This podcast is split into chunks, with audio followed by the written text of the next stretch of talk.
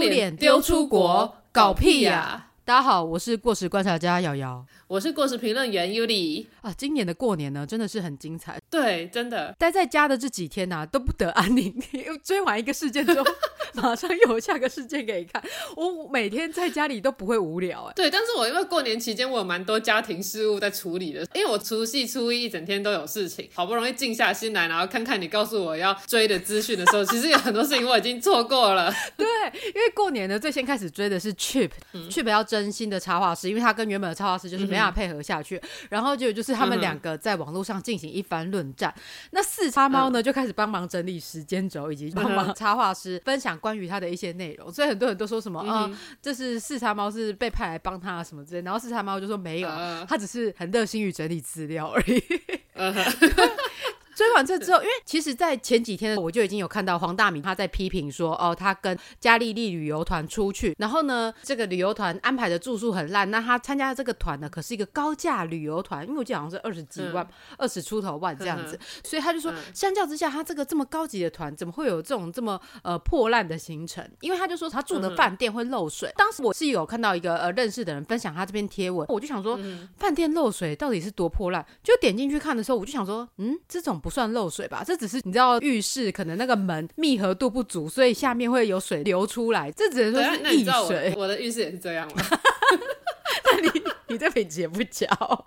对他来说会说是漏水，对啊。然后我那时候就在想说，嗯，我觉得黄大米已经就是有点夸张了。我就只是无聊这样子看看而已。一开始事情并没有这么的热烈，而是黄大米之后在很多篇的贴文都一直在讲说这个旅行社的安排不好啊，然后觉得他这个高价团怎么这么破烂啊？就就是有加丽丽的业务就上去说，哦，因为我们的团呢在后面几天会安排什么就是比较贵的东方文华的饭店啊什么的，所以呢这是一个平衡这样子。然后黄大米就说啊，那既然就是加丽丽自己要站上风头来了。他就直接都点破说是加丽丽，就他就一直发布关于这一团旅行团，他觉得有多么的不好。那最后呢，就是在这个旅行团终于结束之后呢，黄大米当时的领队呢才发文了，就是做一点平衡报道嘛，来说一下当时发生的一些状况。结果呢，这把火就烧到了黄大米身上。嗯，根据我这个去欧洲旅游次数非常多的人，其实他的那个旅馆啊，第一我不觉得那样算小，第二个就是这个渗水的问题，我觉得就像你说嘛，它其实是那个浴室的封条不够密合，然后所有的这种设计的浴室。其实终究都会有这个问题，所以就像我那个房子，就是住了一两年后也开始出现这个问题，但是它绝对不是漏水，就是你知道吗？他讲漏水，其实有点在操弄这个文字，我也觉得，人家以为好像是说它的什么浴缸有裂缝啊，或者是水管有破之类，可是它那个就是是渗水出来嘛，我就觉得说你故意用漏水这个词，你为什么不说淋浴间的门没办法关紧呢？这样大家都懂是什么意思嘛？可能还比较不会在那边抨击你小题大做。对，而且我觉得他那里面还有一个小题大做点，就是他在一个房。间里面说什么行李箱打不开，没办法到整个全开。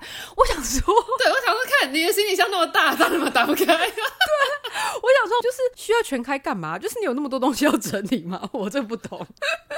对，而且他就是还各种语带嘲讽的拍了一个房间的对对对嘛，我看的其实蛮火大，因为他那个房间其实蛮好的，我也觉得，如同那个领队是有说他们因为入住的有些是那种年份比较老旧的古迹的那种旅馆，那种旅馆其实真的都很破，像我记得在很多国家都有那种非常有名，就是那种大家一定要去的很难订的那种知名的旅店，可是其实他们都是很旧的，因为他们的历史都很长，所有古色古香的地方，它相对的就是很破烂，就例如说我们成大中文系的戏馆。为什么人家医学系有这么新的系馆，然后我们那个四大金刚什么电机啊那些也都有很新的系馆，那中文系却那么破？为什么？因为我们中文系那一栋是古迹，他妈是一栋古迹，所以就是如果我们要修缮，我们还要送公文到中央。哎，我不确定是中央还是是台南市政府管的，所以那个东西就都没有办法修。所以我们的礼堂在漏水，但是公文还在跑。对，因为像我们台大的文学院也都是古迹，所以他们在修缮什么，就是其实也都比较麻烦，那看起来也都比较破 旧。那你也不可能就说什么哦，那这个房子就是不好。吧，而且依照，因为我看那个黄大明那边的说法，跟领队那边的说法，就其实领队蛮有诚意，想要解决，想要帮他们换房间或什么的。可是换的房间可能就是会比他原本那间更小，所以他又不要，所以就觉得其实旅行社已经在想办法帮他处理的，然后他却还是使用了这个上网工程的这个方法。我自己是觉得，啊因为像我们也是有小小话语权的人，然后每次我出问题的时候，我也都在想说，这个事情我如果上网的话，可能就可以让对方很难看，但是为什么我要选择？择这么做，我没有必要这么做啊，我为什么要用我这个不平衡的声量去压制对方，而不是据理力争呢？对然后大部分有话语权的人，但我觉得这一模一样的事情，我在前面几集都讲过。我国的网红怎么那么容易出？哎，还是别国的网红也一样容易出事。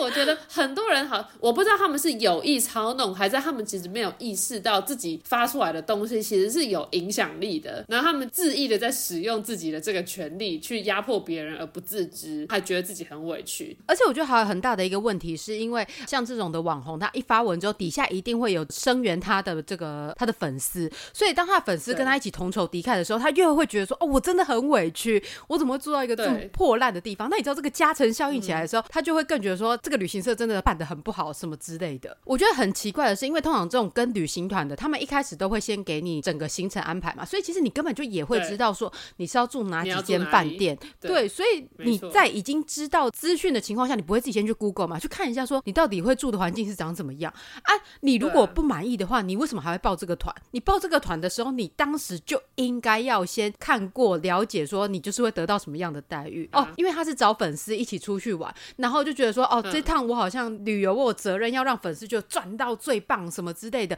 所以有渗水这个问题的时候，他们就觉得说，哎呀，好像让他自己丢脸了，然后粉丝可能就觉得说，哎呀，怎么跟黄大米出去会是得到这样子的待遇？我觉得的，我的臆测，我是觉得他就是想要给粉丝看说，哦，他是一个领袖这样子的人物，他有办法做到使用舆论来改变大家现在的处境，就是他自己可能也是有点 show off 吧，就是想要展现他自己的领袖的魅力。而且我觉得他在影片的过程中的时候，其实他会有一点嬉闹、嬉笑、善笑的感觉在讲。校，我就说他是极尽嘲讽的在做那个 room tour 了，我就觉得莫名其妙，对对，就是会觉得说，哎，你这人刚好属亚呢，就超莫名其妙。对对对，没错。但是我觉得黄大米相较来说，他算是比较幸运的，因为他是有好好的去玩又回来了。有些人呢是被直接放逐在 越南富国岛，差点回不来。所以我想说，哇，今年的过年怎么这么多旅游的事故啊？我知道为什么了，因为今年过年大家都出国玩，没有人留在哦国内。只有我们留在国内。因为不是听说今年呃国内的饭店过年旅游就是好像景气很不佳，好像只有六成满还是怎样，所以其实几乎大家都出国去了，然后所以才有这么多的这些什么旅游纠纷啊，跟一些旅游问题。那富国岛这个就是年代旅游出团，但是他们却没有跟当地的旅行社接洽好，所以导致说旅行社并没有收到他们款项，所以他们也不愿意去接待从台湾过去的这些旅客，所以才会有后续的这些纷争，需要有消基会啊、消保官出来处理。这个富国岛的案件我比较没有 follow 到，你可以 简述一下吗？这富国岛这个事件呢，就是年代旅游他们出团到富国岛玩，然后到了当地的时候呢，因为当地的旅行社就说我们已经尽了一个什么地主之谊，把大家就是有好好的带到饭店什么之类。的，但是因为呢年代旅游并没有如约定好的，就是在一开始就要先付好可能部分的头期款或者是定金，所以他们就说，除非现场的旅客直接再付美金，不知道七百多美才愿意带他们到哪里什么哪些景点这样子，那剩下款项叫他们自己回去跟年代旅游讨这样。的。那一开始呢，就是年代旅游的负责人好像很有诚意要解决这个问题，他们超级妙的哦，就是因为旅客可能有些都直接先刷卡，然后就是付给他们这样七百多块的美金。那年代旅游居然是在、呃脸书上面贴文说，这些游客回来台湾的呢，可以去跟信用卡公司说，哦，我们不要给付这笔款项，就是这件事情并没有发生，然后来去做这个终止止付的这个、呃手续。那其实这件事情这样超怪，因为当地的旅行社的确有提供服务，为什么他是叫信用卡公司去扣抵这笔钱？对啊，对，这个把烫手山芋丢给信用卡公司，对对对，要民众自己去处理这件事情。然后年代旅游就说什么哦，这个是什么当地的旅行社跟他们有认知上的落差啊，什么明明就是本来他们就应该先服务完，最后才会结款项给他们。但旅行社就是说就是年代旅游一直没有付钱。一开始的时候就是年代旅游的那个负责人也一直说什么哦，回来台湾之后他们会把这些钱退给大家，会好好处理。结果呢，这两天发生年代旅游这边就是双手一摊说哦，我们没有钱，我们就没有退款要处理这件事情。我想哎、也是蛮瞎的。你说这是什么意思？是什么旅行社宣布破产这样吗？就是类似这样的概念，他就说、哦、我们没有钱，我们没有退钱给大家。就是他们好像声誉本身就不佳，就是有很多人在这几天的时候在 D 卡上面发文说，之前参加年代旅游啊，然后甚至到了前几天的时候问他说到底要坐哪班飞机啊，要怎么去的时候都没有人要回应，然后甚至到了现场还发现说，哎，没有机票了，没有机位了，就是有各种纰漏啦，所以他们现在就是。哦，是在被相关单位就是调查跟可能停止营运这样子，是应该停止营运吗？怎么这么雷的旅行社啊？对，没错。错。那我们今天的标题是什么？是丢脸丢到国外去。对，我们今天的标题是丢脸丢到国外去。黄大米这样子有算丢脸丢到国外去吗？他感觉就是烧的也是只是让台湾的人知道这些，他只是事件在国外发生，但他其实主要还是得罪了自己人。对，然后刚刚富国岛的的确就是丢脸丢到国外去，让人家觉得说，哎，台湾的厂商那也安那样都不给钱的。但是其实我觉得真正丢脸丢到国外去的是接下来要讲的这个事件。对，就是晚安小鸡的柬埔寨事件。要不是这个新闻，我压根不晓得有晚安小鸡这个网红哎。你那时候跟我讲的时候，我还想说晚安小鸡什么东西啊？我当时看到四叉猫贴出来的时候，我也在想说晚安小鸡是三小啊，然后就开始看到他在那边说呃他们是在造假什么之类，然后我才一一去追，因为你知道过年在家就是闲来无事，就开始跟这一些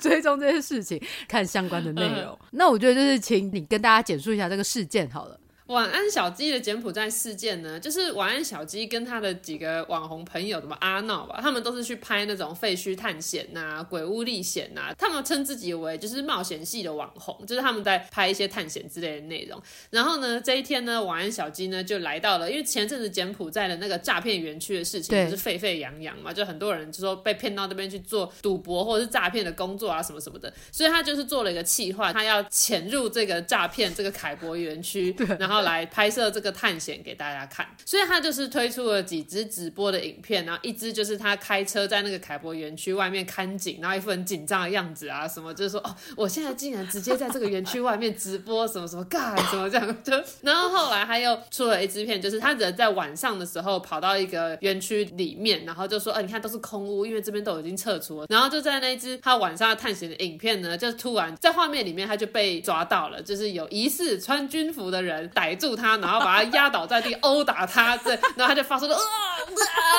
啊的哀嚎，然后就画面就突然一片黑，画面突然一片黑，然后此时呢，大家就开始紧张，想说啊怎么办？他是被抓走了或怎样？然后他的那些网红朋友，包括说叫阿闹，还说什么晚安小鸡不可能造假，没有人会拿自己的生命开玩笑，他是真的已经失联很多天了。然后他的老婆跟他那一些朋友，然后也开一个直播，可不知道为什么那个直播一分多很长时间，他们都沉默。那到一第一分不知道十四秒才开始有人讲话，然后一直在那边哭说什么啊，希望小鸡可以平安回来之类的。那可是因为他的那个被抓的那个影片啊，就很假，所以就开始有人怀疑他是不是造假，所以他这些朋友就开始来讲说，哦，他都不是造假什么的。然后后来晚安小鸡就推出一支他的逃命的影片，就是那个影片就是他一边跑一边跑，然后镜头就是晃，然后就说说我逃出来了，各位我逃出来了。然后他说什么他被打，三还有三四千美金都被拿走之类的，对，三四千美金都被拿。走了，被电击，然后他头发还被这样削掉，削掉一部分，脖子有勒痕啊，然后衣服还破掉，这样看起来一副很狼狈的这样逃出来，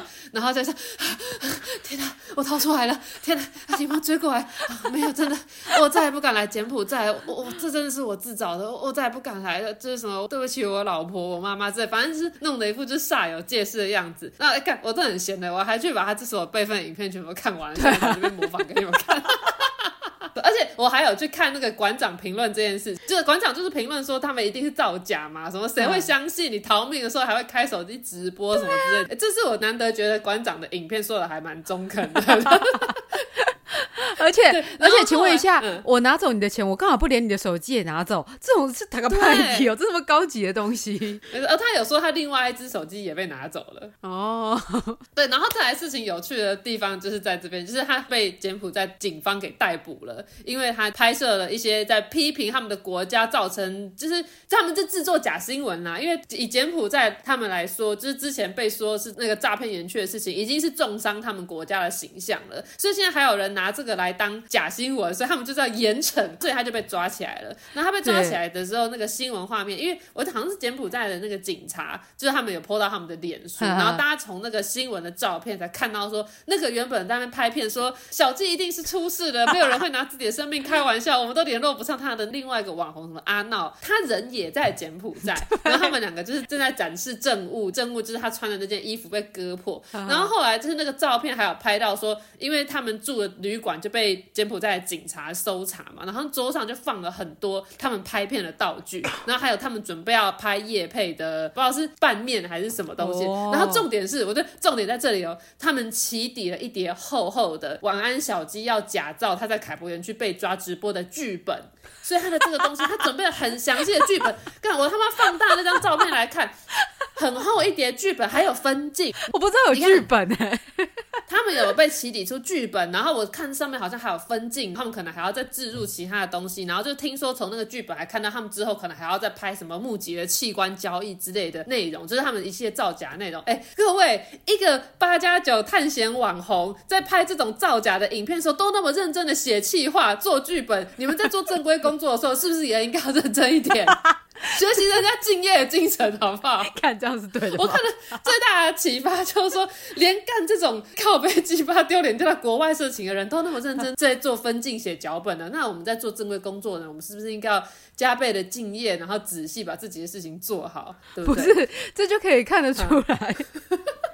他们有多么看重这次计划，一定想说我们这次一定要干大事，然后要写一个最完美剧本拼流量，因为他一定是知道说这件事情是有流量的，所以他才要这么认真在这件事情上。而且听说他们之前还有先去场刊过，因为原本好像说什么要在某个医院拍摄，对，然后发现不能拍，所以他们后来又去了一个废弃的旅馆。然后他们先去场刊的医院，发现医院不如他们的预期，可能是不够恐怖吧，或者是怎样人太多这类。然后他们就去场刊一个什么废弃的旅馆还是电影院这类，然后就是那边被管制就不能拍摄。所以他们是场看了很久之后才找到他们去拍的那个地方，哎，所以人家为了这样造假是花费很多心思，哎，我其实我觉得他比艾丽莎莎还有执行力，同样都是为了流量不择手段，还有人愿意跑到柬埔寨，而且你看他付出的代价有多大，他就这样被抓，然后好像被判两年嘛，对不对？他要在柬埔寨关两年，这就是他想太少啊！如果他要想到后面这些事情的话，他根本不会去做这些事。对，没错，对他那个计划就只做了一半啊，他们没有那个 backup plan 啊，他们没有想说我们。被抓到了要怎么办？对，只想到要干大事，而且我有看他前面的一些贴文，因为他想要让大家知道，他一开始就已经慢慢在营造那种到柬埔寨很恐怖的事情。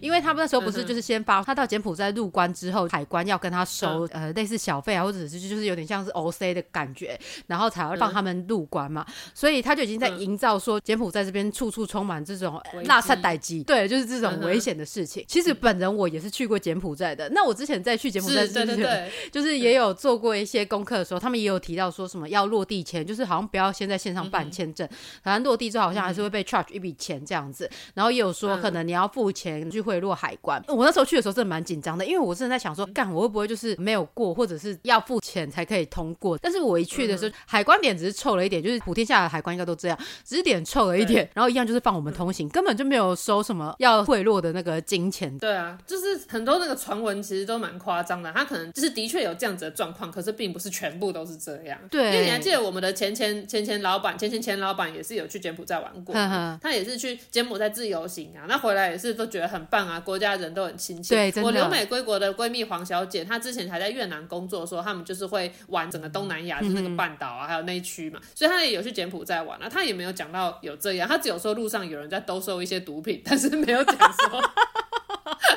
有这么可怕，会被殴打，会被抓走，对。对，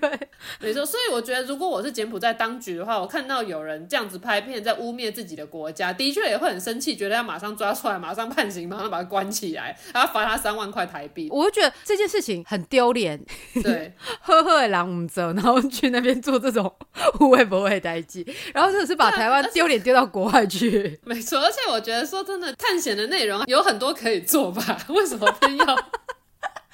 只能说他的思维很不同。偏锋呢？对对啊，就这就是现在这个网络生态很可怕的地方，就是有些在网络上工作的人，他们会不择手段。因为其实怎么讲，在我以前去演讲的时候，因为我不是在讲一些跟编辑工作有关的嘛，然后有很多人就会觉得说，呃，为什么我活在这个年代，然后年轻人都低薪，然后还是可以保持乐观？然后我都会跟大家说，其实现在这个年代，它只是跟以前不一样。那过去没有任何的方式可以因应现在的产业形势，可是现在你有看到很多白手起家的年。年轻人，然后他们的整个创业的基地是建立在网络上的，所以就是说网络是一个可以帮助你赚大钱的东西，这个是过去没有的。不管你是做电商还是你做自媒体，那可是就是因为这样子，所以开始有人知道做自媒体可能可以赚钱，然后缺乏过去，因为过去大家是开店还要租店面或者是盖一间房子之前的时候，就是有很多相关经验可以学习。可是自媒体的世界就没有啊，所以就很多人会就是没有那个制衡的力量，没有传统或是比较保守的那股力量，就是去拉住那些往前冲的人，所以最后就容易出现很多这种奇怪的案例，丢脸丢到国外去。对，而且我觉得可以看出来，就是台湾人就是其实也都蛮清醒，因为一开始的时候的确是有人在说晚安小鸡怎么可能造假，然后很多人就在说大家不要未审先判，就说什么他是真，对对对，说让子弹飞一会儿这样。对对对对对，然后后来就是最后演变到发现是这样的时候，大家也是全部都在挞伐他，没有人还帮他说话，说什么哦他要救台湾人回来之类，都觉得对他就是活该该受惩罚。对，没错，这跟被什么中国抓走不一样，这个不需要去声援他，因为他太瞎了啦，就是完全是这地带。真的，而且我那时候看他那个头发上弄一撮，我想说三小谁要只割你一撮头发？对啊，要剃也是全部剃掉，好不好？对。不过他也就是让我们大家认识了他，虽然不是一个对好事，没错。我现在就是知道这世界上有这个人，然后他干了这个蠢事。感觉之后他会在讲述奇闻异事的 YouTube 频道，感觉他这个之后就会可能叉机就会介绍他，叉机啊、coma 啊什么，就会介绍他的故事。没有 coma 都是乌托邦的。或者是可能在讲那个柬埔寨诈骗园区的事情的时候，就会带到晚安小鸡的事情。对，没错。我觉得这是这是过年茶余饭后的娱乐，但是就是希望大家也不要像他一样，为了想要成名不择手段。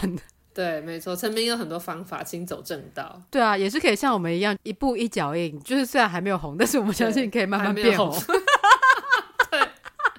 没错，哎，成功来的太快，多无聊啊！成功就是要慢慢累积，直到最后累积出成果了那一天，你才能够感受到那个成就感啊，对不对？对，没错，我们还真是会安慰自己。对，虽然说我以前都会引用张爱玲的话，张爱玲是说什么成名要趁早，来的太晚的话，快乐也不那么痛快。但是呢，我想应该是没关系啦，就是我们反正觉得自己一直都还年轻嘛。笑，我以前就是因为看张爱玲这句话，所以我就一直觉得说我要当那种很年轻、年纪轻轻，然后可能就得了文学奖啊，或者是就干了什么大事啊，就被说什么超有才华、天才少女作家之类的。可惜这件事情终究没有发生。捆绑捆绑捆绑，对，梦里什么都有。对。那就是在我们停更了两个礼拜的这个过时评论，就用这种这么荒诞的一个网红事件作为开始，这样子。好，对对。那新的一年呢，一样就是请大家支持过时评论，还有我们的正规节目。这个这个我不推。好的，今天节目就到这边，感谢大家收听过时评论员与过时观察家在第一时间为您做出的过时分析。我们下集再见，拜拜。